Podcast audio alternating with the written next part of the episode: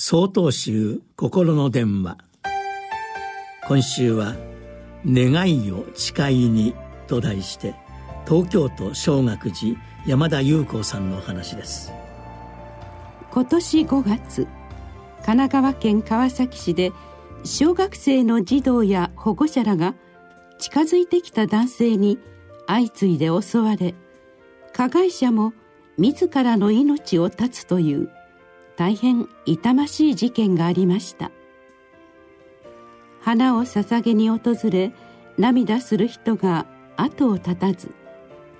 テレビでは連日その事件が報道されていました。そんなある日遠方に住む友人で僧侶の A さんから現場に行って異例の度胸をしたいので付き合ってほしいと連絡がありました。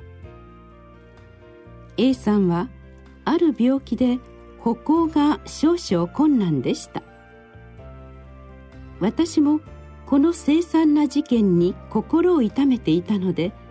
ぜひ行きましょうと答えましたが日程が合わず仕方なくそれぞれのお寺で慰霊法要をすることにしました。一人でも行こうかとも思いましたが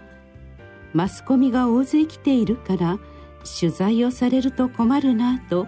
二の足を踏んでいました。そうするうちに A さんから別の友人と2人で行ってきましたと電話がありました。現場にいた10人ほどの人と一緒に度胸をしたそうです。その方々の心がどれほど慰められたことでしょう。その中には新聞記者がいて質問をしてきましたが A さんは仏教者として自分なりに答えてきたと言いました。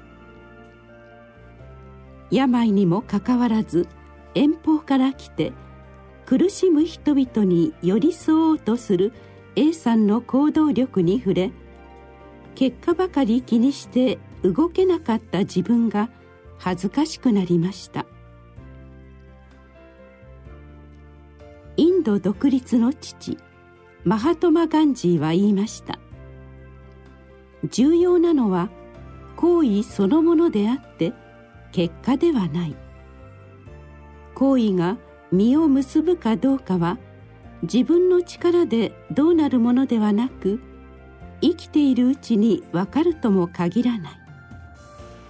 だが正しいと信ずることを行いなさいと。この出来事を通して幸せや平和を心で願うだけでなく自ら平和を作り出す生き方をすることを請願として具体的な行動に表してゆこうと心から思いました。